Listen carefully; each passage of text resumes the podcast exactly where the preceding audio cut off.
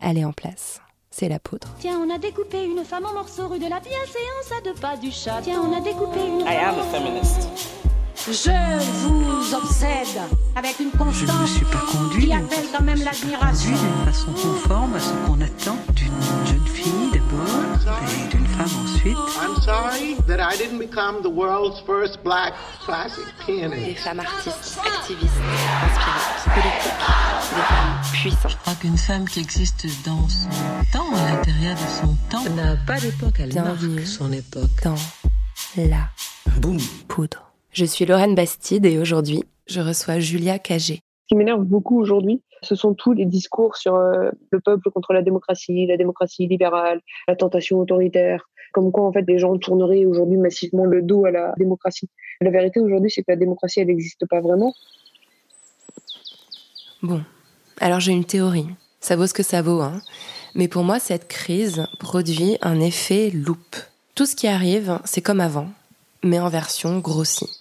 Les violences policières dans les quartiers populaires, c'est pas nouveau, mais c'est pire. Les injonctions sexistes dans les magazines féminins, c'est comme d'hab, mais ça choque plus. La fragilité des vieux, la mise en danger des pauvres, l'importance de l'école gratuite, la difficulté à vivre en couple hétérosexuel, on était au courant. Mais le confinement rend tout exagéré, colossal. Sur le plan individuel, c'est pareil. Nos névroses prennent beaucoup de place, nos soucis de santé aussi. On n'est rien d'autre que ce qu'on est, mais il n'y a plus moyen d'y échapper. Nous sommes confinés dans nos propres petits enfers personnels. Moi, par exemple, là, je me rends compte que je suis maman, alors qu'avant, j'avais quand même plusieurs heures dans la journée où je pouvais l'oublier. Je me sens fille de mes parents, plus qu'avant, parce qu'ils me manquent et que je suis loin d'eux. Je saisis encore plus à quel point je suis privilégiée, et comme le confort matériel dont je bénéficie change tout dans ce contexte. Il y a un truc qui me saute aux yeux, quelque chose que je contournais un peu jusqu'ici. Je suis chef d'entreprise. Mon associé Julien et moi, on se prend la crise en pleine figure. Le podcast, c'est gratuit. On gagne des sous uniquement grâce à la pub. Et en temps de crise, ben de la pub, il n'y en a pas, quoi. Enfin, pas beaucoup en tout cas. On a peur de tout perdre et on est prêt à se battre pour que ça n'arrive pas. On se retrouve tous les deux à parler d'exonération d'URSAF, de prêts garantis par l'État, d'activités partielles et de banques publiques d'investissement. Et comme dans les médias, on n'entend que des vieux gars parler de tout ça, j'ai eu envie d'échanger avec une économiste, jeune, brillante, progressiste, pour vulgariser. C'est le deuxième épisode de La Poudre enregistré en confinement dans le cadre d'une série que j'ai appelée Elle pense le monde d'après. Cet épisode a été enregistré par Internet à distance. Je vous prie de m'excuser la qualité sonore qui n'est pas celle à laquelle je vous ai habitué. Avec Julia Cagé, on a parlé de dette, de représentation et de revenu universel. Julia Cagé, vous êtes économiste, professeure à Sciences Po et chercheuse au LIEP, le laboratoire interdisciplinaire d'évaluation des politiques publiques. À 36 ans, vous avez déjà publié deux ouvrages qui font référence dans votre champ de recherche à la jonction des sciences sociales et de l'économie, Sauver les médias et Le prix de la démocratie, deux livres qui m'ont beaucoup aidé à comprendre le monde d'aujourd'hui, ses injustices et ses déséquilibres. C'est la première fois que je reçois dans la poudre une femme qui n'est ni artiste, ni activiste, ni politique. Mais pour moi, il y avait vraiment une urgence. J'ai besoin de faire entendre dans mon podcast féministe des expertes. Parce que j'en ai ras-le-bol de voir ce que nous vivons collectivement, euh, commenté à tort et à travers par toujours les mêmes euh, vieux mecs, euh, voire même euh, par des hommes que je pense on peut considérer au moins partiellement responsables du chaos dans lequel on se trouve aujourd'hui. Mais je m'égare un peu. Euh, je vais commencer par euh, déjà vous demander, Julia Cagé, comment vous allez et comment vous vivez cette période de confinement? Bah, Je, vais bien. Bah, déjà, je suis, très contente d'être euh, invitée dans, ce podcast. Donc, euh, merci beaucoup, Lorraine. Je vis cette période de confinement plutôt bien, mais parce que j'ai une chance énorme. Moi, mon travail, c'est enseignant-chercheur, donc c'est vraiment tout ce qu'on peut faire le plus facilement à, à distance. Donc, j'ai du temps pour lire, j'ai du temps pour écrire. Euh, j'ai les moyens informatiques qui me permettent de, de, de contacter, d'échanger avec euh, mes étudiants, avec mes, co-auteurs. Euh, donc, je suis vraiment la dernière per personne à plaindre pendant ce confinement. Alors il y a quand même eu un petit, un sacré contretemps pour vous parce que votre livre, Le prix de la démocratie, il vient tout juste de sortir en anglais. Il devait paraître aux États-Unis là. Enfin d'ailleurs il est paru, mais il y avait une tournée de promotion, j'imagine, qui a dû être annulée. Enfin vous êtes quand même pris une un petit contretemps, quoi. Oui. Alors, je, je voulais pas me plaindre, mais non, j'ai pris un énorme contretemps puisqu'à exactement pendant la durée du confinement, ça, ça va coller du premier au dernier jour. Euh, je devais être aux, États-Unis, euh, basé à, New York, à New York University, puis faire un tour de, de, tous les États-Unis euh, pour la sortie du, du, livre et en assurer la, la promotion, ce, ce dont j'étais assez contente parce que ça aurait été la première fois que je faisais vraiment un, un book tour euh, aux États-Unis. Euh, voilà, c'est quelque chose qui a été planifié de, depuis très longtemps, en fait, depuis un certain nombre de mois, voire d'années, et tout est tombé à l'eau. En l'occurrence, c'est vraiment le cas de, de le dire. Et c'est vrai que c'est assez dur euh, pour le coup de, de, faire exister un livre euh, dans le débat actuel. Déjà, c'est assez dur de faire exister quoi que ce soit d'autre euh, que le coronavirus euh, à l'époque actuelle, mais de faire exister un livre si on peut pas du tout aller le défendre, euh, c'est assez, assez dommage, d'autant que, que, la sortie du livre, pour le coup, normalement tombait bien dans l'actualité, puisque ça devait euh, coller avec euh, la, la, fin des, des primaires démocrates où, où le poids des financements, et en particulier des, des, des financements privés, joue quand même un rôle non négligeable. Ouais, ouais, c'est, enfin, on va, on va en reparler. Euh, enfin, ce livre-là, donc le prix de la démocratie, euh, parle en fait de la façon dont euh, ce sont les plus riches qui financent ces partis politiques. Et effectivement, ça raconte beaucoup de choses des primaires américaines avec Joe Biden, qui est clairement donné favori. Et même, ça raconte aussi la crise qu'on est en train de vivre. Je crois qu'il y a vraiment quelque chose à à réfléchir sur le rôle des riches euh, dans, cette histoire, mais on, va y revenir. Euh, Est-ce qu'en tant qu'économiste, en tant que chercheuse, vous ressentez une sorte d'excitation ou, au contraire de nervosité euh, face à la période qu'on est en train de vivre? Moi, je sais qu'en tant que journaliste, il y a une ambiguïté parce qu'évidemment, sur le plan personnel, émotionnel, on est affecté, on est anxieux, etc. Mais il y a quand même aussi le, fait d'assister à un tel chamboulement euh, anthropologique, euh, social, ça, qu'est-ce que ça suscite chez vous en tant que chercheuse? Pour, l'instant, moi, je, considère, euh, et c'est une position que j'ai prise de, depuis le début, qu'il faut attendre que la crise soit finie pour prendre position beaucoup plus clairement. et notamment, ça fait partie des raisons pour lesquelles j'ai refusé de, de, signer un certain nombre de textes ou de, ou de tribunes de, collègues. Sauf sur un certain nombre euh, de points qui, pour le coup, me semblaient euh, urgents. Par exemple, la régularisation euh, des sans-papiers au, moment de la crise. Ça, il faut le faire maintenant. C'est un point à faire maintenant. Donc, ça me semble urgent. On a signé un texte dans Libération sur le, sujet. ensuite, taper à tout va aujourd'hui sur, le gouvernement, ça me semble pas l'urgence. Et puis, je pense que ça empêche euh, de réfléchir. Euh, Est-ce qu'il va falloir penser le monde d'après? Je pense qu'on le dit tellement qu'on que voilà, ça, ça, ça, ça tue même euh, aujourd'hui l'idée de le, de le lire.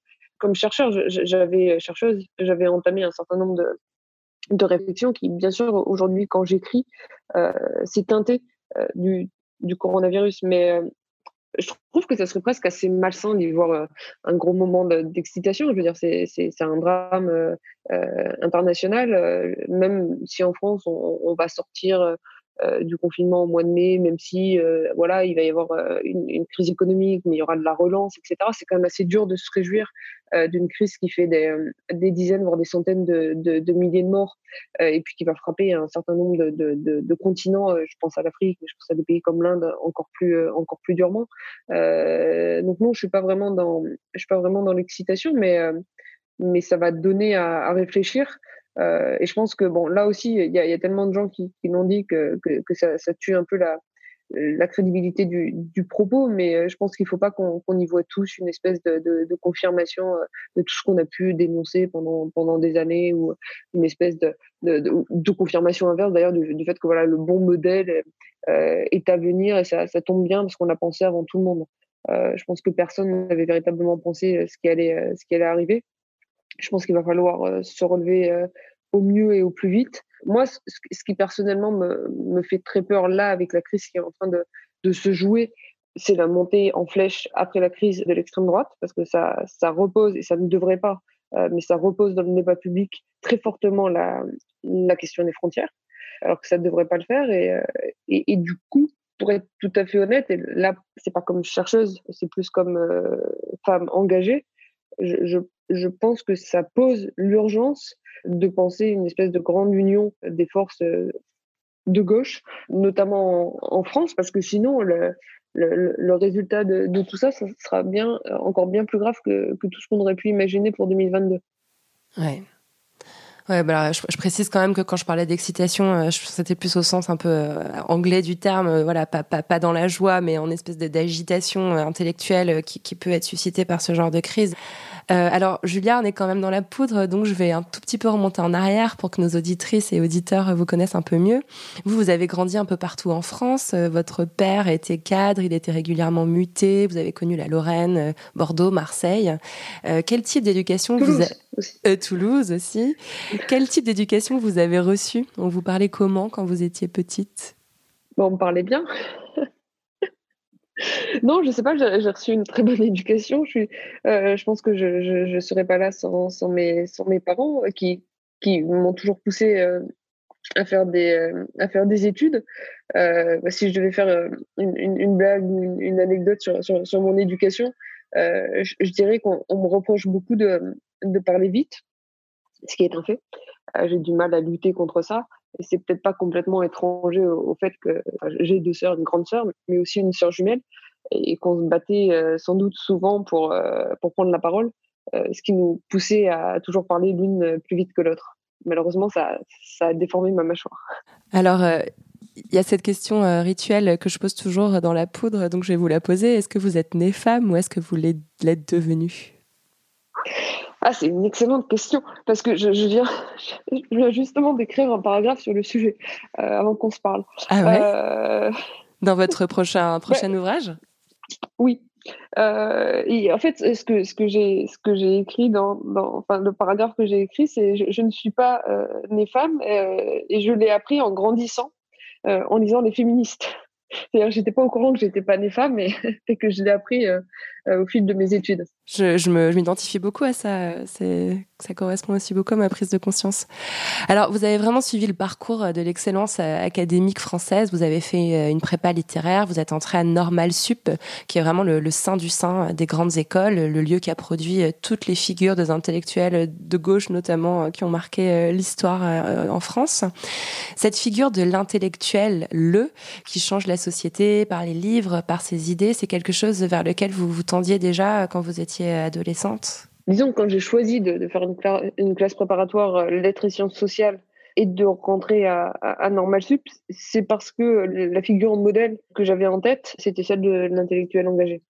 Euh, mais c'est venu relativement tard. Hein. Adolescente, euh, si on considère qu'on avait 12, 13 ou 14 ans, en l'occurrence, je, je, voulais plutôt faire de la musique. Donc c'était c'était quand même pas extrêmement euh, engagé. Ou si, si je regarde ce que ce que j'écrivais à, l'époque, en fait, je disais plutôt que je voulais euh, soit faire de la musique, soit être journaliste.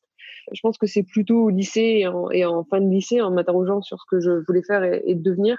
Oui, j'étais j'étais assez euh, frappée par par cette image de, des, intellectuels engagés. Et, et c'est un peu comme ça que que j'ai que j'ai découvert Normal Sup en, en lisant l'histoire des intellectuels en, en France, et ça a produit des, excellents intellectuels de gauche, mais aussi un certain nombre d'intellectuels de, droite. Je suis rentrée à Normal Sup en 2005, il y avait le centenaire autour de, Sartre et Aron. Voilà, c'était un, un, peu par rapport à ça aussi, dans cette grande histoire-là, que, j'avais envie de, pouvoir rentrer. C'est intéressant parce que je trouve qu'il y a vraiment un, paradoxe en France où on va avoir tendance à, favoriser une pensée universaliste en, en ayant l'impression que voilà euh, tout, tout savoir doit être forcément objectif, etc. Et en même temps, il y a aussi toutes ces figures. Bah, vous, vous citez Sartre, on peut penser aussi à Simone de Beauvoir, hein, si on voulait féminiser, euh, qui, qui, ont vraiment lié la pensée philosophique, la pensée en sciences sociales à des combats politiques. Vous, vous vous situez, enfin, on vous le reproche par exemple parfois d'avoir euh, clairement un, biais entre guillemets de gauche euh, dans, vos recherches universitaires. Comment vous vous en sortez vous de ce espèce de paradoxe français qui parfois vous touche personnellement? Oui, alors on ne me reproche pas d'avoir un biais de gauche dans mes recherches universitaires parce que je, je considère que, mes recherches en tant que recherche ne sont pas biaisées. On me reproche d'avoir un biais de gauche et de l'afficher, d'afficher mes préférences politiques alors que je suis universitaire et, et que je devrais du coup être neutre. Euh, Tout à fait. Quelque chose de complètement euh, bizarre parce que un des avantages de, de l'universitaire, c'est justement d'avoir du temps pour échanger et pour débattre et pour mettre des propositions dans le débat. Et, et du coup, ce que, ce que je trouve souvent complètement injuste et qu'alors même que je respecte la discipline d'économie. Toutes les règles de, la publication académique et, et, scientifique. Donc voilà, je coche toutes les bonnes cases. Quand je décide, et là c'est vrai que pour le coup, quand j'écris le, prix de la démocratie ou Sauver les médias, bon, l'angle choisi là, témoigne clairement de, certaines préférences politiques assumées. Quand j'écris ces livres, on, me reproche de le faire en plus, comme si ça délégitimait tout le reste de, ma production. C'est comme ça, c'est pas ça qui me fera changer d'avis, à vrai dire. Et là, pour le coup, et, je dis ça très modestement, mais euh, je pense aussi que c'est important de, continuer à le faire, de, l'assumer euh, publiquement pour, pour mes étudiants, parce que parce que clairement, pour les étudiants, euh, ils, voient très bien que avec tout ce qu'on demande dans une carrière universitaire, notamment en économie, publier un livre, c'est pas censé être bien. Bon, bah, s'ils arrivent à avoir des exemples de gens qui le font et qui réussissent quand même dans, dans la profession, bah, ça peut les pousser à aller dans ce sens-là. D'ailleurs, ça veut pas dire que tout le monde doit le faire, mais que les gens qui ont envie de s'engager davantage ne devraient pas être délégitimés parce qu'ils parce qu'ils le font à l'arrivée. Moi, ça me fait penser aussi à quelque chose qu'on peut parfois me reprocher en tant que journaliste, c'est-à-dire que c'est pas parce que j'ai choisi un point de vue féministe euh, et progressiste dans mon approche de journaliste que je fais pas mon travail avec déontologie, avec rigueur. Euh, voilà, on peut recouper des informations, avoir des sources fiables, mais avoir choisi d'adopter un point de vue sur la société euh, très très situé. C'est même d'ailleurs certainement plus honnête d'assumer qu'on a ce point de vue-là plutôt que de prétendre à une forme de neutralité. Oui, alors ça c'est ça c'est complètement vrai. Euh, parce que ce qui est le plus énervant souvent, c'est que, bah, notamment en, économie, qui, parfois se, présente comme une science dure, on, prétend une sorte de neutralité parce qu'on s'appuierait sur un certain nombre de, modèles euh, mathématiques euh, qui sont posés de, manière à, faire en sorte que il faut toujours mieux davantage de marché euh, et, moins d'État, davantage de flexibilité. Alors qu'on pourrait poser des modèles euh, complètement inverses qui aboutiraient à des, à des solutions euh, différentes. donc c'est vrai qu'il y a davantage d'honnêteté dans le fait de, dans le fait de, de dire d'où on parle. Et, c'est vrai qu'en l'occurrence, sur le, sur le journalisme, ça, ça, fait partie des, des points fondamentaux. Euh, j'ai beaucoup travaillé sur les questions d'indépendance des, des médias, mais un journaliste indépendant, c'est pas un journaliste euh, qui serait complètement euh, neutre. Euh, on peut avoir des journalistes indépendants de droite, on peut avoir des journalistes indépendants de gauche. Un journaliste indépendant, c'est un journaliste dont les contenus qu'il produit ne sont pas biaisés du fait d'une espèce de pression qui viendrait d'un actionnaire, qui viendrait d'un annonceur, etc., etc. mais après, c'est normal justement d'avoir une pluralité de points de vue sur le monde. Et, moi, la, chose sur laquelle j'insiste de, euh, de plus en plus. Et, quand je le fais, d'ailleurs, je me, remets aussi euh, beaucoup en question par rapport à des choses que j'ai pu dire ou écrire parfois trop vite. Je, pense que de plus en plus, il faut donner une chance à tous les points de vue sur le monde. Euh, et qu'il n'y a pas une bonne position qui serait légitime, une position qui serait illégitime. Je pense qu'il faut favoriser les, conditions du débat et de la délibération, et ça, suppose de donner une chance à bah, toutes les idéologies d'une certaine manière. Et il y, a toutes les personnes. Enfin, moi, un de mes, un de mes combats, c'est la représentation. Et quand on a en permanence toujours des hommes blancs hétérosexuels qui s'expriment H24 euh, sur les sujets, on ne peut pas. et vieux. on peut pas arriver à une idée assez juste euh, du monde. Alors, ce qui vous a fait connaître euh, du grand public, euh, c'est la campagne du candidat socialiste de la présidentielle de 2017, Benoît Hamon. vous étiez sa conseillère économique. Moi, c'est là que j'ai découvert votre travail. Alors, dans ce cadre, vous avez étudié et défendu une mesure qu'on qualifiait à l'époque euh, volontiers d'utopiste, mais qui aujourd'hui, dans le cadre de la pandémie, revient dans les débats. C'est l'instauration d'un revenu universel. Euh, il, y a, deux jours, là, au moment où on se parle, des élus socialistes français euh, ont, ont réclamé qu'on étudie à nouveau cette possibilité.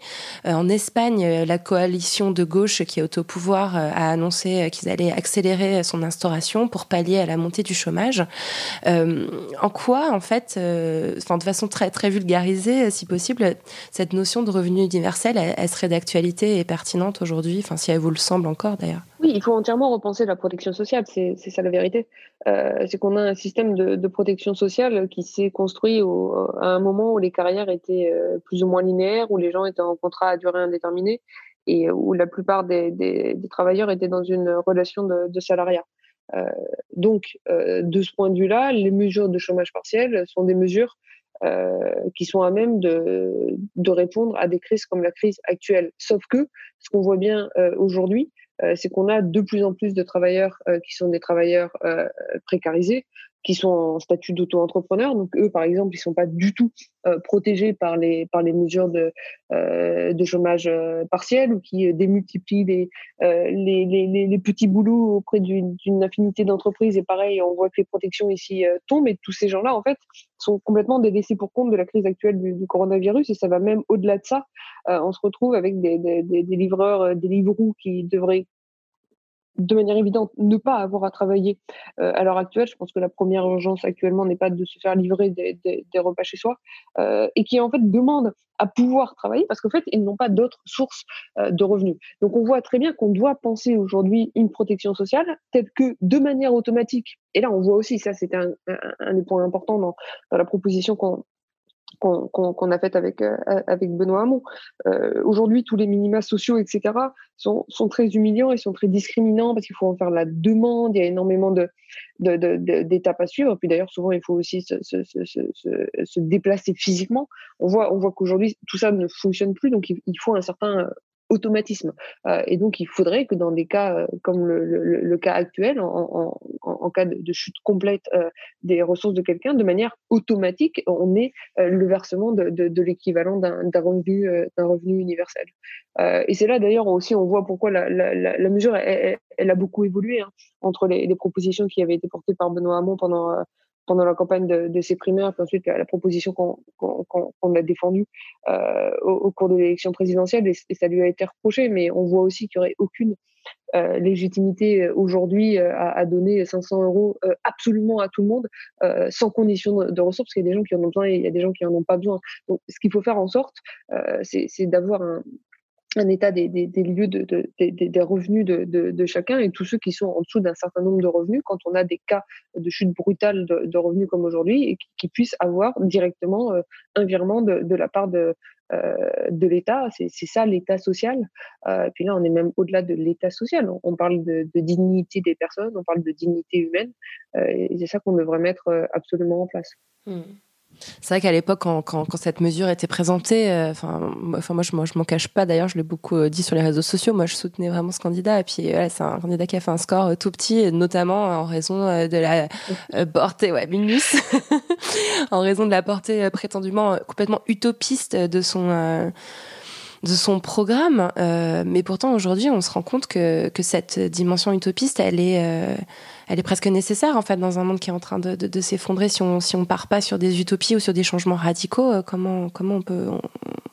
On, peut changer. C'est pas, pas, une utopie, c'est un, un, changement, c'est un changement radical.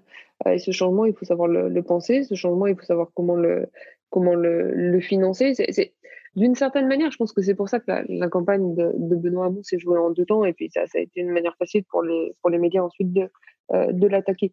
Euh, il, avait vendu quelque chose d'utopiste pendant la primaire, qu'il l'était parce que ça, ça, consistait à faire un chèque euh, à l'ensemble des citoyens. Et là, on voit bien qu'en termes de montant, ça, représente plusieurs points de, de PIB.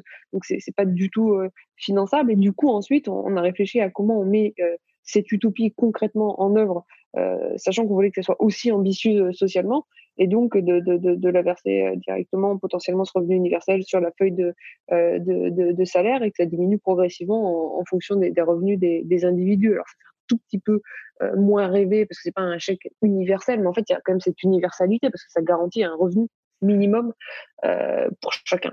Euh, et du coup, on voit que c'est là que c'est quand même urgent faut pas passer pour des utopistes.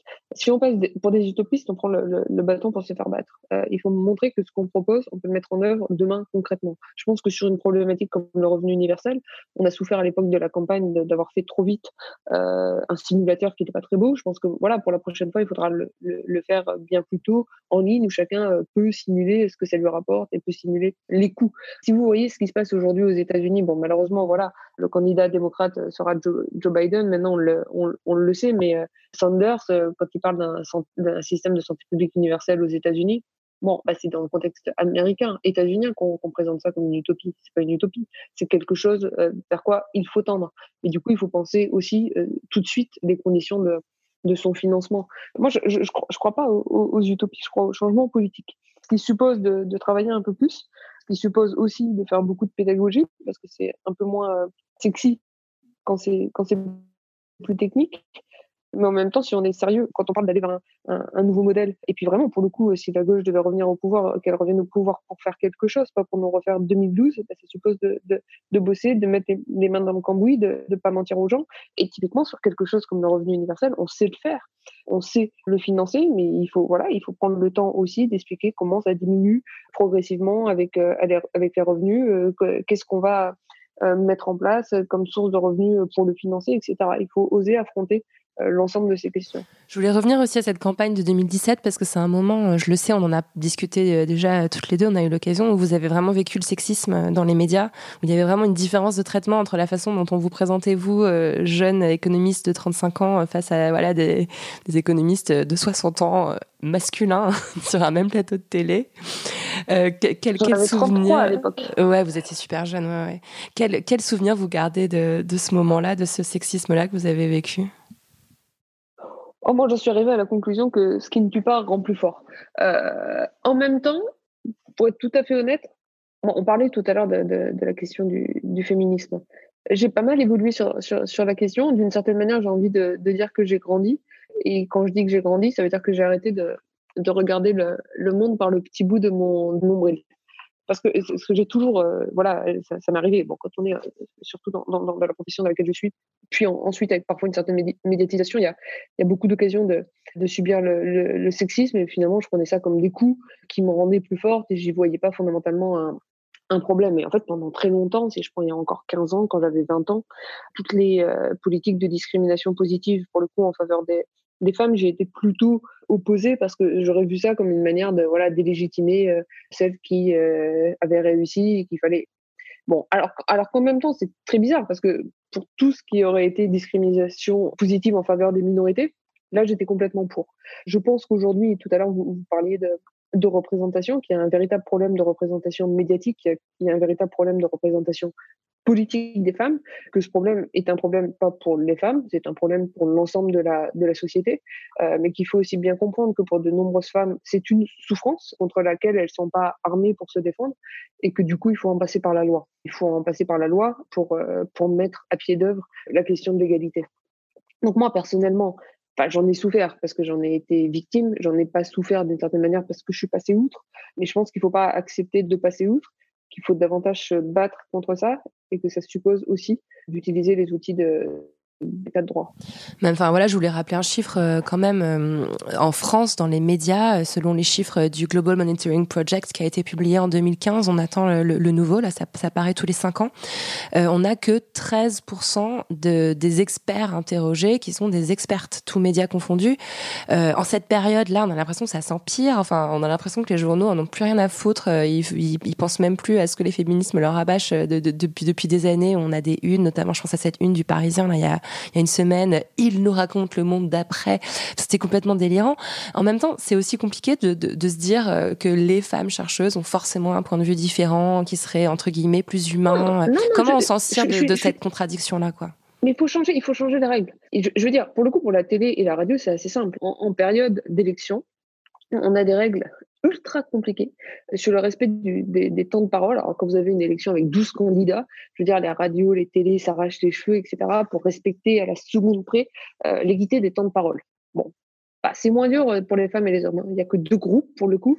Et donc, il faut changer les règles. On a un CSA qui est en charge euh, de, de, réguler tout ça. Je pense que ça suffit pas de se plaindre. En plus, avant, c'était, je pense qu'il y a encore quelques années, c'était plus audible de se plaindre parce que quand on se plaignait, on mettait dans le débat public une parole féminine. Là, vous avez un peu cette idée, ah, les femmes, on les entend partout, elles n'arrêtent pas de râler, etc. Donc, c'est pas audible. Donc, je pense qu'il faut, je pense qu'il faut changer les règles. Alors, voilà, il faut peut-être pas les changer aussi strictement qu'on le fait pour le temps de parole euh, en politique, mais il faut des sanctions et il faut des règles strictes. D'ailleurs, c'est au-delà des sanctions.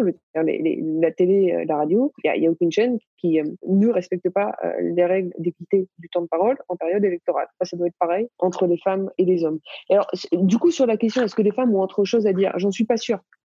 Mais c'est pour ça que j'ai pas mal, j'ai pas mal évolué sur le sur, le sujet. Parfois, oui, il y a, y, a, y a pas mal de papiers en, en, en, économie notamment qui qui montrent que quand vous avez une femme euh, mère euh, au Brésil, en moyenne, elle tend à être moins corrompue euh, qu'en Inde. Y travaux des stars du show euh, qui a montré qu'il y avait des investissements différents qui étaient faits, notamment en termes d'eau, dans différentes infrastructures. Bon, mais même s'il y avait pas de différence en termes de comportement. Et moi, je suis pas sûre que sur un certain nombre de, sujets, je sois plus légitime. Je ne suis pas moins, mais je suis pas sûre d'être plus légitime qu'un collègue masculin. Et on peut avoir le même point de vue. Mais même s'il n'y avait pas de différence de point de vue, il y a un problème de représentation. Pendant des années, euh, on a pensé la représentation comme représentant, je représente les intérêts de tous. Donc, je peux être un homme ou une femme, peu importe, puisque je vais représenter les, intérêts de l'ensemble des gouvernés. De plus en plus, euh, je suis convaincue qu'il faut aujourd'hui penser la représentation aussi comme euh, qu'Anna Pitkin euh, appelait la représentation descriptive. Il faut avoir des élus à l'image des citoyens et ça doit être aussi le cas dans, dans les médias. Parce que sinon, c'est une souffrance qui est trop forte pour les femmes, pour les catégories sociales les plus défavorisées, alors, si vous regardez aussi la représentation des, classes populaires dans les médias, il n'y a aucune, aucune forme d'équité euh, pour la représentation des minorités, que ce soit en termes de race ou en termes de religion. Voilà, il, faut aujourd'hui tendre vers ça. Et, pour le coup, encore une fois, moi, là, je pense vraiment. Et, c'est pour ça que je pense que c'est pareil, en fait. Comme sur le revenu universel, il faut bosser, parce qu'il faut bosser à faire changer la loi. Et il faut penser des règles concrètes qui nous permettent euh, d'assurer une égale représentation descriptive euh, de toutes les identités. Alors vous avez évoqué la figure d'Esther Duflo. Euh, je rappelle qui elle est. C'est l'une des deux seules femmes de l'histoire à avoir été récompensée du prix Nobel d'économie l'année dernière, conjointement à Abjit Benarji et Michael Kremer. en ce moment, donc, elle est un peu écoutée. On a entendu sa voix s'élever, ça fait du bien. Et elle a dit, quand on a une grosse crise de demande comme aujourd'hui, il faut injecter des ressources dans l'économie, ce qui suppose pour les gouvernements d'emprunter massivement et de simuler l'économie autant que possible. Alors, est-ce que vous pouvez expliquer dans des mots très simples ce que ça signifie et si vous êtes d'accord avec sa proposition? Oui, je, bah, je suis d'accord avec, euh, avec sa proposition. En gros, ce qu'elle veut dire, c'est qu'aujourd'hui, on a un déficit de, de demande qui est très clair. Pour des raisons simples, les gens sont confinés chez eux. Donc, ils peuvent pas sortir, ils peuvent pas sortir, ils peuvent pas acheter, ils peuvent pas acheter, ils peuvent pas consommer. Euh, et puis d'ailleurs, il y a un certain nombre d'entreprises de, de, qui, qui, sont, qui sont fermées. Je veux dire, on peut pas aujourd'hui aller acheter des, des, vêtements, on peut pas aller au restaurant, on peut pas aller au café, on peut pas aller dans les librairies, on peut pas acheter des livres. Bon, voilà. Euh, donc, qu'est-ce qui va se passer? C'est que, alors même que il n'y a, pas de changement des fondamentaux économiques. Euh, tout, euh, enfin, il n'y a rien qui a changé. Il n'y a pas de crise financière, etc. Vous avez des entreprises qui vont faire faillite si on ne fait rien du fait des déficits de demande. Elles doivent payer un certain nombre de, coûts. Il n'y a plus du tout de recettes qui rentrent. Et donc, pour faire face à ça, bah, la seule solution, c'est que l'État les gouvernements injectent de la monnaie dans l'économie et soutiennent financièrement toutes ces entreprises-là et soutiennent également, euh, d'ailleurs, ce qu'on mentionnait tout à l'heure avec le revenu universel, mais il faut aussi soutenir tous les citoyens qui souffrent euh, financièrement, parce que ces citoyens, c'est aussi des gens qui consomment. Elle dit qu'il faut emprunter, bah oui, de toute façon, il y a, différentes euh, manières pour un État d'alimenter un, choc de, demande. Hein. Il y, a, quand même l'idée qu'il faut imprimer un peu plus, c'est-à-dire réinjecter, les banques centrales doivent réinjecter de la monnaie dans, l'économie et les États peuvent emprunter. La, bonne nouvelle aujourd'hui, c'est que les taux d'intérêt n'ont jamais été aussi bas. Euh, donc ça coûte rien euh, aux États d'emprunter. Donc ça serait une folie de ne pas le faire à l'heure actuelle. Ça veut dire de se crisper sur les politiques d'austérité qui sont un petit peu la, voilà, c'est ça en fait hein, qu'elle dénonce. C'est-à-dire on a la, phobie de la dette en gros en Europe et dans les pays occidentaux en général depuis plusieurs années. C'est absurde. Il faut investir justement ce qui suppose de s'endetter. Alors, mais au jour d'aujourd'hui, là, pour le coup, ça serait une hérésie économique euh, de mettre en place des politiques d'austérité. En tout cas, c'est important de souligner que, enfin, moi, je trouve que les expertes qui, apportent les solutions les plus pertinentes, à mon sens, hein, euh, sont les expertes femmes. Voilà, il y a Esther Duflo, on, entend aussi beaucoup Cynthia Fleury s'exprimer sur le côté plus euh, sociologique et philosophique et dire des choses très justes. On a vu aussi circuler un article du magazine Forbes que vous avez partagé sur Twitter, je l'ai vu, démontrant que les pays qui s'en sortent le mieux dans la crise du Covid, en termes vraiment de nombre de morts, hein, de victimes, sont des pays dirigés par des femmes. Euh, alors quand on regarde dans le détail, on se rend compte que c'est quand même aussi et surtout des pays qui sont dirigés par des partis de gauche euh, au pouvoir. Euh, est-ce que la différence principale serait pas plutôt de ce côté-là? Bah, c'est pas, pas une démonstration, c'est une corrélation. C'est juste que la corrélation est amusante. Donc, oui, oui, bien sûr. moi, aussi, je l'ai partagé et je me suis réjouie. Hein. J'ai voulu la partager. Je ne sais pas si c'est un facteur femme. Euh, le, le, fait d'avoir des partis de gauche au, pouvoir, c'est sûr que ça fait une différence, puisqu'on voit quand même que euh, aujourd'hui, un des, nerfs de, la guerre, c'est la bonne santé de l'hôpital public. Euh, et des investissements publics. Donc c'est sûr que dans des pays où on a complètement euh, déserté euh, la chose publique par des, par des politiques d'austérité, c'est plus compliqué de, s'en sortir. Il y a autre chose qui fait que les femmes ont un rôle central dans cette crise. elles forment la majorité des rangs des travailleurs et travailleuses essentiels, de, de, celles et ceux qui ont qui sont pas confinés chez eux, mais qui sont vraiment encore en train de, de travailler sur le terrain. Elles constituent 70% des rangs dans l'éducation, dans la santé, dans les services sociaux, 9 aides-soignantes sur 10, 9 caissières sur 10, 7 agents d'entretien sur 10. Christiane Taubira parlait il y a quelques jours euh, sur France Inter euh, d'une bande de femmes euh, qui tenaient le pays. Est-ce qu'on pourrait imaginer une approche féministe de l'économie pour justement lutter contre la précarité et puis même l'espèce de mépris en fait sociétal dont ces femmes souffrent hors crise et pendant la crise? Bah, je ne pense pas que ce soit la, la bonne solution d'une certaine manière, parce que prenez des éboueurs, par exemple ce sont très majoritairement des hommes. Ils sont aussi en première ligne et ils souffrent aussi de beaucoup de mépris social. Euh, ils sont aussi insuffisamment euh, rémunérés.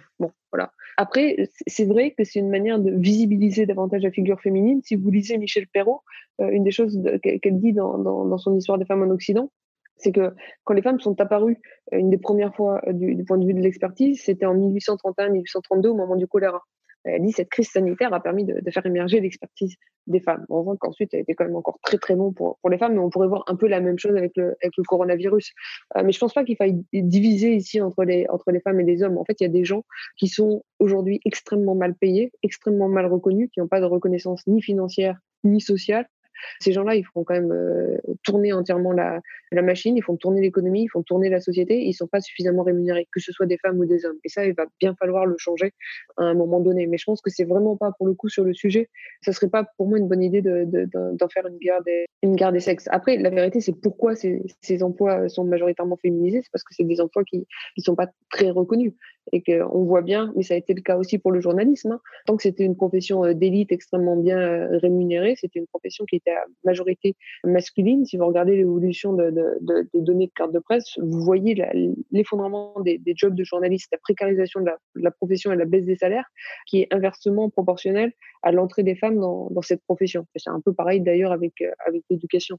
Mais je pense pas que ce soit un problème de, femmes. Je pense que le, le vrai problème aujourd'hui, c'est qu'on a des emplois indispensables qui sont pas payés et qu'il faut, il faut en tirer des leçons. Je pense que le fait de le visibiliser aujourd'hui, ça, va quand même permettre d'avoir une prise de conscience euh, collective et qu'il faut revaloriser ces emplois dans le, dans le futur.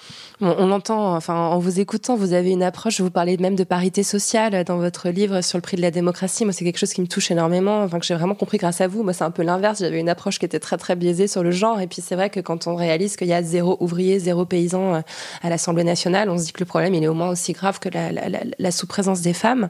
Euh, vous, en tant euh, qu'observatrice de la société, vous avez été très présente euh, en 2019 sur les sur les gilets jaunes. Vous avez observé le, le, le, mouvement social qu'a constitué les gilets jaunes pendant presque un an, et vous avez écrit une tribune dans laquelle vous disiez certains voudraient voir dans le mouvement des gilets jaunes une crise du consentement l'impôt. Mais la réalité est tout autre. Ce sont les plus riches qui, depuis 18 mois, ont fait sécession et refusent de, euh, de payer l'impôt. Un peu plus loin, vous dites euh, que, en fait, voilà, la courbe des prélèvements euh, obligatoires, du fait des politiques fiscales mises en œuvre par Emmanuel Macron, est devenue régressive au sommet de la distribution. Ce qui veut dire concrètement que les plus riches payent des taux de prélèvement plus faibles que les autres. Alors, ça paraît peut-être un tout petit peu technique, mais je trouve que ça raconte aussi énormément, en fait, une partie des causes de la crise qu'on vit aujourd'hui Oui, en fait, bon alors, euh, ouais, c'est vrai que c'était dit techniquement, mais ça veut dire quoi très concrètement? C'est si vous regardez aujourd'hui euh, l'ensemble des citoyens français, euh, combien ils paient d'impôts en pourcentage de leurs revenus? Bon, comme on a toujours parlé en termes d'impôts progressifs, on penserait qu'en moyenne, les plus pauvres paient un plus petit pourcentage de leurs revenus en impôts que les plus riches. Et en fait, si vous regardez la courbe des prélèvements obligatoires, de quoi on se rend compte? Qu'en haut de la distribution, le pourcentage de revenus payés en impôts par les plus riches est plus faible que pour les gens qui sont plus pauvres. Donc il n'y a pas de redistribution par l'impôt, c'est même l'inverse. Il y a une anti-redistribution par, par l'impôt. Et ça, pour le coup, c'est vrai quand je dis que les riches ont fait sécession depuis 18 mois, donc j'ai fait ça, bon, c'était 18 mois par rapport à. C'était en 2019. Macron. Parmi les politiques, les premières politiques mises en œuvre par Emmanuel Macron, il y a quoi? Il y a la suppression de l'impôt sur la fortune. on peut appeler ça euh, transformation de l'impôt sur la fortune en IFI, impôt sur la fortune immobilière, mais à l'arrivée, ça revient à supprimer l'impôt sur la fortune, notamment sur les plus hauts patrimoines qui ne sont pas des patrimoines immobiliers. Donc, c'est vraiment les plus riches euh, qui en bénéficient. Il y a ce qu'on a appelé la flat tax sur le capital. Donc, votre revenu du travail, il est taxé progressivement. Donc, plus vous êtes riche, plus vous devez payer d'impôts, ce qui s'appelle la justice sociale. Il n'y a plus ça maintenant sur les revenus du, euh, du capital. 30% pour tout le monde. Voilà, ça a été aplati il y a eu la suppression de, de l'exit euh, tax, ce qui est aussi une manière de, de favoriser euh, les, les, les, plus riches qui s'en vont à l'étranger, notamment pour échapper aux, aux, impôts. Et donc, on a vu tous ces cadeaux fiscaux faits euh, aux plus favorisés. Et, et, et, ça a eu quoi comme conséquence concrète ben, Ça a eu comme conséquence concrète que derrière, on est allé gratter pour prendre encore un peu plus à ceux qui avaient déjà moins. 5 euros sur les APL, ou, et ça c'est l'explosion avec, euh, avec les gilets jaunes, ce qui est complètement paradoxal sur les gilets jaunes, c'est que le, le fait d'avoir une taxe carbone, c'est plutôt une bonne chose. Euh, je veux dire, on peut pas opposer le, le, le, le pouvoir d'achat avec, avec les mesures climatiques, mais dans les pays où ça a été bien fait, qu'est-ce qui s'est passé? C'est qu'on a fait payer cette taxe, mais les, recettes de cette taxe, on les a redistribuées et notamment aux plus défavorisés. Euh, donc vous allez payer plus cher votre essence, mais l'idée c'est pas euh, d'affecter votre pouvoir d'achat, c'est juste que vous preniez moins votre voiture. Donc en fait, en termes de pouvoir d'achat, on va vous redistribuer de, de, l'argent. Et en France, on l'a pas fait. Et pourquoi on l'a pas fait en France? Parce que comme on avait fait tous les cadeaux fiscaux aux plus riches, on n'avait plus d'argent pour le faire. Et donc, on se retrouve aujourd'hui avec un ministre du budget, Gérard Darmanin, qui fait un appel à la solidarité individuelle pour financer le fonds d'indemnisation des travailleurs indépendants. Donc, on a un gouvernement qui a fait tous les cadeaux fiscaux que vous venez de décrire. Je vous remercie d'ailleurs d'avoir refait ce point et qui maintenant demande aux Français d'être généreux pour aider les plus précaires. Est-ce qu'on marche pas un peu sur la tête?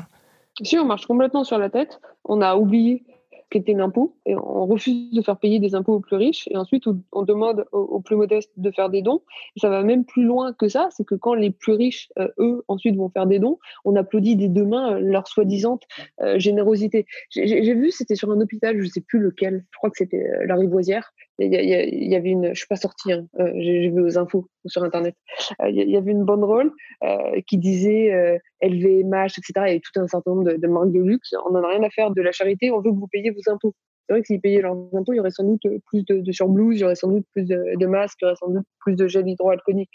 Et le problème, c'est que nombreux ceux sont ceux qui, qui, tombent dans le panneau.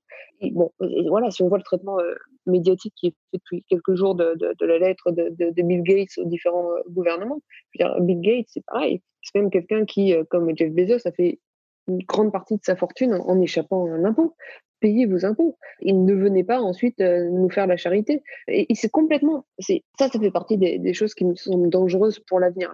Cette logique de la philanthropie, des riches qui, font preuve de générosité, on n'a même pas besoin les taxer parce qu'ils donnent d'eux-mêmes. Voilà, c'est quelque chose qui a été très américain pendant des années qu'on est complètement en train d'importer y compris en, France, et c'est vraiment un danger parce qu'en fait, ça s'appelle des gens qui font sécession. Et non seulement ils font sécession parce qu'ils ne paient pas leurs impôts, mais ensuite ils viennent faire la charité et il faudrait en plus euh, les remercier. Donc, euh, ils, ils, ruinent les hôpitaux, ils ruinent l'éducation nationale sans payer leurs impôts. Et derrière, ils vont donner un peu à un musée, un peu à un hôpital. Il faudrait dire, oh là là, merci beaucoup pour votre générosité. Mais c'est pas ça le bien public. Le bien public, c'est financé par l'impôt avec des gouvernements qui ont été élus euh, et qui ont un programme et qui décident avec un, parlement élu quelles sont les bonnes modalités de, l'impôt. Ce ne sont pas quelques riches qui décident de, qui de, de, donner quelques millions à l'éducation, qui de donner quelques millions au musée, sachant que le, le, là où on marche encore plus sur la tête, c'est que tous ces dons-là, la plupart d'entre eux, sont fortement défiscalisés. C'est-à-dire qu'en fait, on a des milliardaires qui donnent, qui font leur publicité en disant ah regardez quelle générosité, mais sachant que souvent vous avez deux tiers de, de leurs dons qui sont en fait payés par l'ensemble des, des, citoyens. Il faut sortir de faut sortir de ce système-là, vraiment. Et ça, c'est urgent parce que malheureusement, euh, parmi beaucoup de, de médias mainstream, j'ai l'impression que on est quand même beaucoup tombé dans, ce panneau-là. C'est vrai que c'est quelque chose que vous expliquez de façon limpide dans le prix de la démocratie, c'est-à-dire que quand un riche, et seuls les riches le font, hein, la, plupart des personnes très riches font des dons aux partis politiques et une infime partie des ménages les plus pauvres le font et des sommes dérisoires. Quand un riche fait un don euh, aux républicains ou à un parti de droite euh, qui, défend ses intérêts, il y a en fait une grande partie de ce don qui est, qui payé par les impôts des Français. Enfin, c'est tellement simple et limpide que quand vous le démontrez dans le livre et quand vous appelez à ce qu'on supprime cette espèce de d'ineptie euh, euh, légale, euh, mais pourtant, oui, ça n'a pas été malheureusement suivi des faits. Alors, Le monde euh, est en train de rentrer dans une crise économique comme elle n'avait pas connue depuis 1929, hein, peut-être même euh, d'ailleurs pire. Il va y avoir des grands plans de relance et les décisions qui vont être prises vont orienter l'économie euh, mondiale pour les prochaines décennies. Euh, alors il y a beaucoup de personnes qui pensent que c'est l'occasion de vraiment intégrer une réflexion verte, écologique dans l'économie, mais on voit déjà aux États-Unis que les premières mesures de Trump vont plutôt dans l'autre sens, quoi. C'est-à-dire qu'il a tout de suite levé euh, toutes les contraintes légales qui obligeaient les, les grandes entreprises à, à protéger protéger, euh, entre guillemets, l'environnement. Euh, est-ce que vous êtes euh, pessimiste, optimiste? Est-ce que vous croyez que ces grands plans de relance risquent de, plomber encore plus le, problème du réchauffement climatique au niveau mondial? Aux États-Unis, Trump ne réfléchit pas beaucoup en général, hein, mais c'est dur d'avoir une vision à, long terme, parce que vous avez des, élections en novembre prochain. Donc il faut quand même espérer que si les démocrates l'emportent, on aura justement une relance qui sera une relance plus verte ça va varier en fonction des plans, ça va varier en fonction des, euh, pays. Mais c'est sûr que, quitte à injecter énormément d'argent dans, l'économie, il faudrait mieux le faire pour favoriser des, activités qui, pour le dire rapidement, sont, moins carbonées. Et ça, ça, semble quand même relativement euh, logique. Une des choses qui, me, frappe beaucoup, c'est que tous les défenseurs des, politiques environnementales, même d'une certaine manière les plus extrêmes, qui disaient voilà, il faut arrêter de prendre l'avion, etc. On a toujours dit mais c'est impossible on va pas réduire le transport aérien, on va pas réduire la mondialisation. C'est impossible. On disait encore que c'est impossible il y a deux mois. Et là, en fait, on, en quelques semaines, en fait, on a, on a, on a tout arrêté. Donc, il va quand même falloir y avoir une réflexion sur, euh, sur ces sujets-là. Et c'est vrai, le fait de, de relocaliser une partie des, euh, des, des productions, de consommer euh, plus local, de moins bétoniser les espaces agricoles, d'en profiter peut-être pour en faire vraiment des espaces agricoles. Voilà, de relocaliser une partie de la production, ça, c'est quelque chose à quoi il faut, il faut penser. Je ne sais pas si je suis optimiste ou pessimiste maintenant, c'est pas moi, j'ai jamais été, euh, été très forte à, prédire l'avenir. Ce à quoi je pense, c'est qu'il y a quand même une opportunité. C'est-à-dire que les gens aujourd'hui se, rendent bien compte des méfaits euh, de la mondialisation. Donc, ça, sera plus facile aujourd'hui, si on doit le faire, de convaincre les gens euh, de payer un peu plus cher et peut-être de consommer du coup un peu moins que ça l'aurait été il y a quelques mois. Et ça serait dommage de, de passer à côté de cette opportunité-là. Mmh. Mais c'est vrai que ça, ça me fait aussi euh, vraiment réfléchir à ce que, ce que vous dites sur euh, il y a des choses qu'on nous présente comme impossibles depuis des années, puis d'un seul coup c'est fait. Enfin, par exemple, voilà les les les les, les écolos qui réclament depuis euh, des, des, des, décennies que dans les supermarchés on vende des produits euh, locaux, et puis d'un seul coup euh, euh, les grands supermarchés s'engagent à n'acheter que des producteurs locaux, comme si c'était euh, une espèce d'idée de génie qui leur était venue à l'esprit, alors que ça fait 30 ans en fait que les Verts le réclament.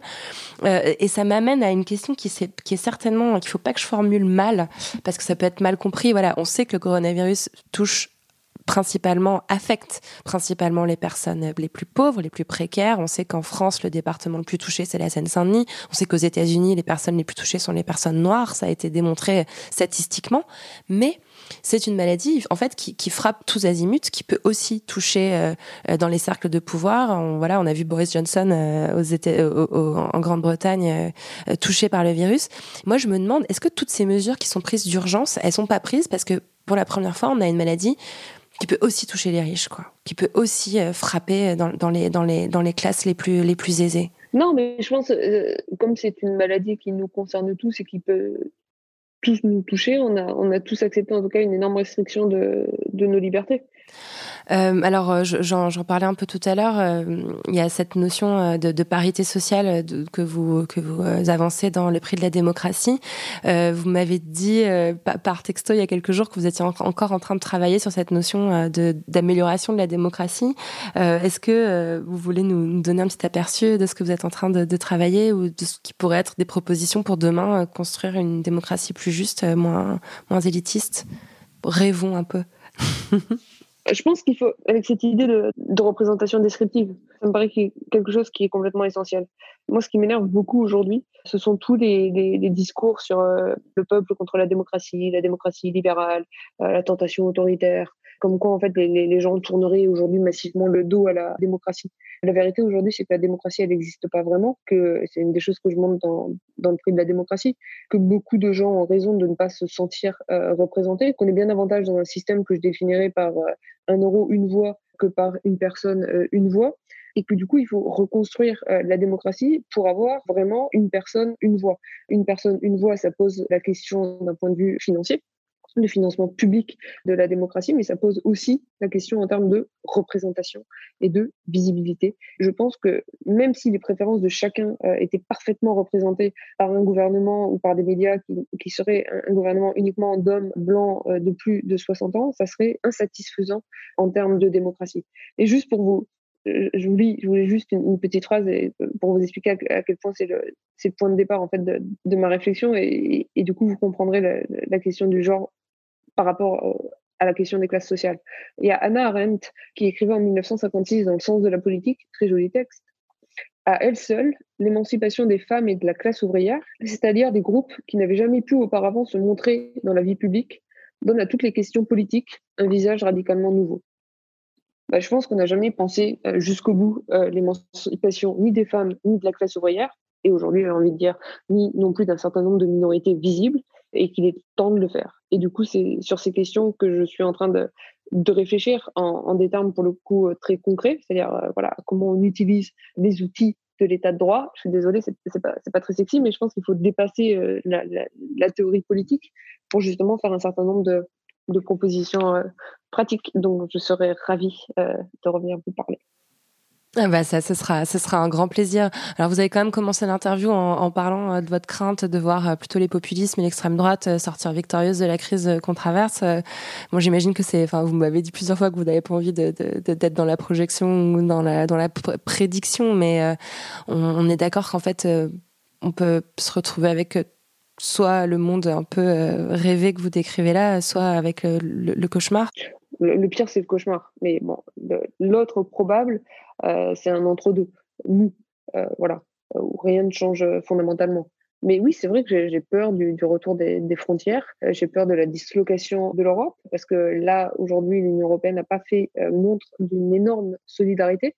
Et je pense que, les Italiens, ont, notamment, beaucoup de raisons d'en vouloir à l'Europe.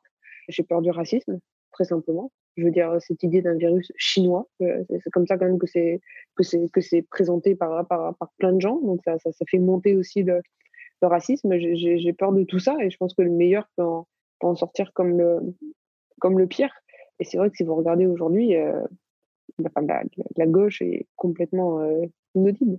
Elle est inaudible parce qu'elle est parce qu'elle est divisée. Elle est inaudible aussi parce que je pense qu'un certain nombre de, de, partis ne, ne, bossent pas assez, donc n'ont pas beaucoup de propositions concrètes à, à faire et que et que pour le coup, si on parle d'un point de vue franco-français, euh, il va falloir se, se, retrousser un tout petit peu les manches avant euh, avant 2022 et puis faire passer un peu les égouts aussi euh, après tout le reste ça nous ferait ça nous ferait pas de mal pour, pour le coup ça c'est je pense que en tout cas aujourd'hui c'est une vraie différence entre les entre les femmes et les hommes. Ça changerait peut-être hein, si on se retrouve avec plein de femmes euh, politiques au pouvoir. Elles se près de chignon, euh, comme on dit pour les femmes, pas un, mot qu'on utilise pour les hommes. Et, voilà, auraient aussi des, des surdimensionnés. Mais euh, à l'heure actuelle, ouais, peut-être si on met entre parenthèses Ségolène Royal, c'est plutôt les hommes qui ont des euh, surdimensionnés à gauche en politique. Alors du coup, qu'est-ce qu'on fait euh, demain euh, Rêvons à un déconfinement euh, en mai. Qu'est-ce qu'on fait en, tant que femme engagée, en tant que militante, en tant que féministe, en tant qu'écologiste? On, va manifester, on se présente aux élections locales. Qu'est-ce que vous suggérez pour, pour essayer de peser dans le bon sens? Oui, on peut toujours aller manifester, mais je pense qu'il y a un, il y a la rue, deux, il y a la politique, donc il faut se présenter aux élections, ça c'est sûr. Il faut investir le, terrain, il faut, il faut, il faut jamais laisser, laisser le, champ libre. Il faut investir tous les champs. Donc ça, ça me paraît vraiment euh, très important. Et il faut aussi investir le, le, champ médiatique. Dans la sous-représentation des femmes parmi les experts, il y a aussi, j'aime pas le dire comme ça, mais il y a quand même aussi une part de responsabilité des femmes qui parfois se sentent moins légitimes, etc. Donc non. Euh, donc ce champ, il faut aussi, euh, il faut aussi le, réinvestir. Mais moi, pour le coup, encore une fois, je pense que ça doit pas être un combat euh, féministe. Ça doit être un combat social faut pas rajouter une dimension de conflit et une bataille qui est déjà suffisamment euh, suffisamment difficile. J'ai pas envie de, poser euh, les, éboueurs aux, aux, caissières pour le dire vite parce que les caissières sont des femmes et les éboueurs sont, sont des hommes. Voilà. Je pense que demain il faut se battre pour davantage d'égalité davantage de, représentation et, qu'il faut pas partir du point de vue de, son identité, mais il faut se battre avec un objectif qui doit être celui de, la justice sociale qu'on peut pas définir par euh, euh, je veux plus de visibilité pour les noirs, je veux plus de visibilité pour, euh, pour les femmes, je veux plus de visibilité pour les ouvriers si je suis un ouvrier.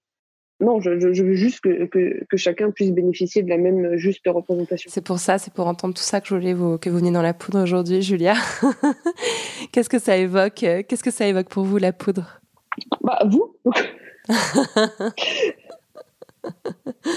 Bon, merci beaucoup pour votre temps, Julia. Prenez bien soin de vous. Bon courage pour tout.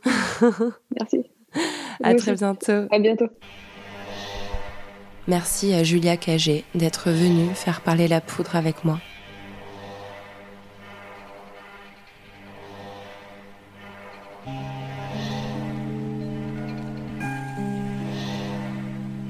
Aujourd'hui, dans mon cœur, il y a de la tristesse, de la peur et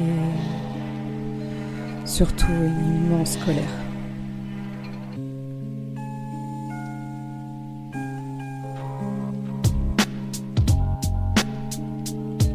J'ai la rage face à tous ces gens que tu as quand même envoyés voter, face à tous ces ouvriers salariés qui doivent continuer à travailler, face aux caissières, livreurs, policiers que tu prends même pas le temps de protéger, face à cette course au profit qui vaut plus que l'humanité. J'ai la rage devant ces prisons et camps de réfugiés qui vont être décimés, devant tous ces sans-abri qui seront laissés abandonnés, ces femmes battues qui avec leurs bourreaux vont être emprisonnées. C'est encore une fois les plus précaires qui seront les plus impactés. J'ai la rage devant notre service public que tu as massacré, devant tous ces hôpitaux saturés et prêts à exploser, face à ces médecins et soignants à qui tu vas imposer de choisir qui laisser vivre ou qui laisser crever. J'ai la rage face à ceux qui mourront alors qu'ils auraient pu être sauvés, à tous ces mots et mensonges que tu nous as déclamés, à cette immense colère que tu n'as fait qu'irriguer, à cette course au fric qui va tous nous faire crever. J'ai la rage devant ton état policier et toutes les violences distribuées à ces soignants qui hier dans les rues tu étais en train de gazer, à nos hôpitaux qui appelaient à l'aide et que tu as condamnés, à tous ces héros du quotidien que tu as toujours méprisés. J'ai la rage, mais pour l'instant, pour le bien de tous, j'obéirai. Ce n'est pas toi, mais avant tout les soignants que j'écouterai, confiné le temps qu'il faut, patiemment j'attendrai le jour où tu rendras des comptes et demanderas à être pardonné. J'ai l'espoir qu'après tout ça, on soit des millions à te rejeter, des millions dans la rue tous ensemble, à battre le pavé, à s'embrasser, se cajoler, se câliner, à chanter, danser, rigoler et festoyer, qu'on invente un nouveau monde où il serait doux de se toucher, qu'on en profitera pour tirer les leçons de nos erreurs passées, qu'on n'écorchera plus jamais l'humain pour faire du blé et qu'on n'oubliera plus le sens du mot solidarité. La Poudre est un podcast produit par Nouvelles Écoutes. Merci à Aurore Meyer-Mailleux pour la réalisation, à Gaïa Marty pour la programmation, la prise de son et le reste, et au mixage, Charles de Cilia. Merci à vous pour l'écoute. On se retrouve sur Internet, Instagram, Twitter, Facebook. La Poudre est partout. Si vous avez des réflexions, des compliments ou des critiques à faire, n'hésitez pas. J'adore ça. Ah, j'allais oublier, pour lire les mêmes livres que moi, allez sur le site La Poudre Lit. Vous connaissez la suite, prenez soin de vous et continuez de faire parler la poudre. La chanson du générique de fin est écrite et interprétée par Nina Montagne sur un beat de La Crise. Vous pouvez la retrouver sur YouTube grâce au lien qu'on vous met dans la description de l'épisode. Merci Nina.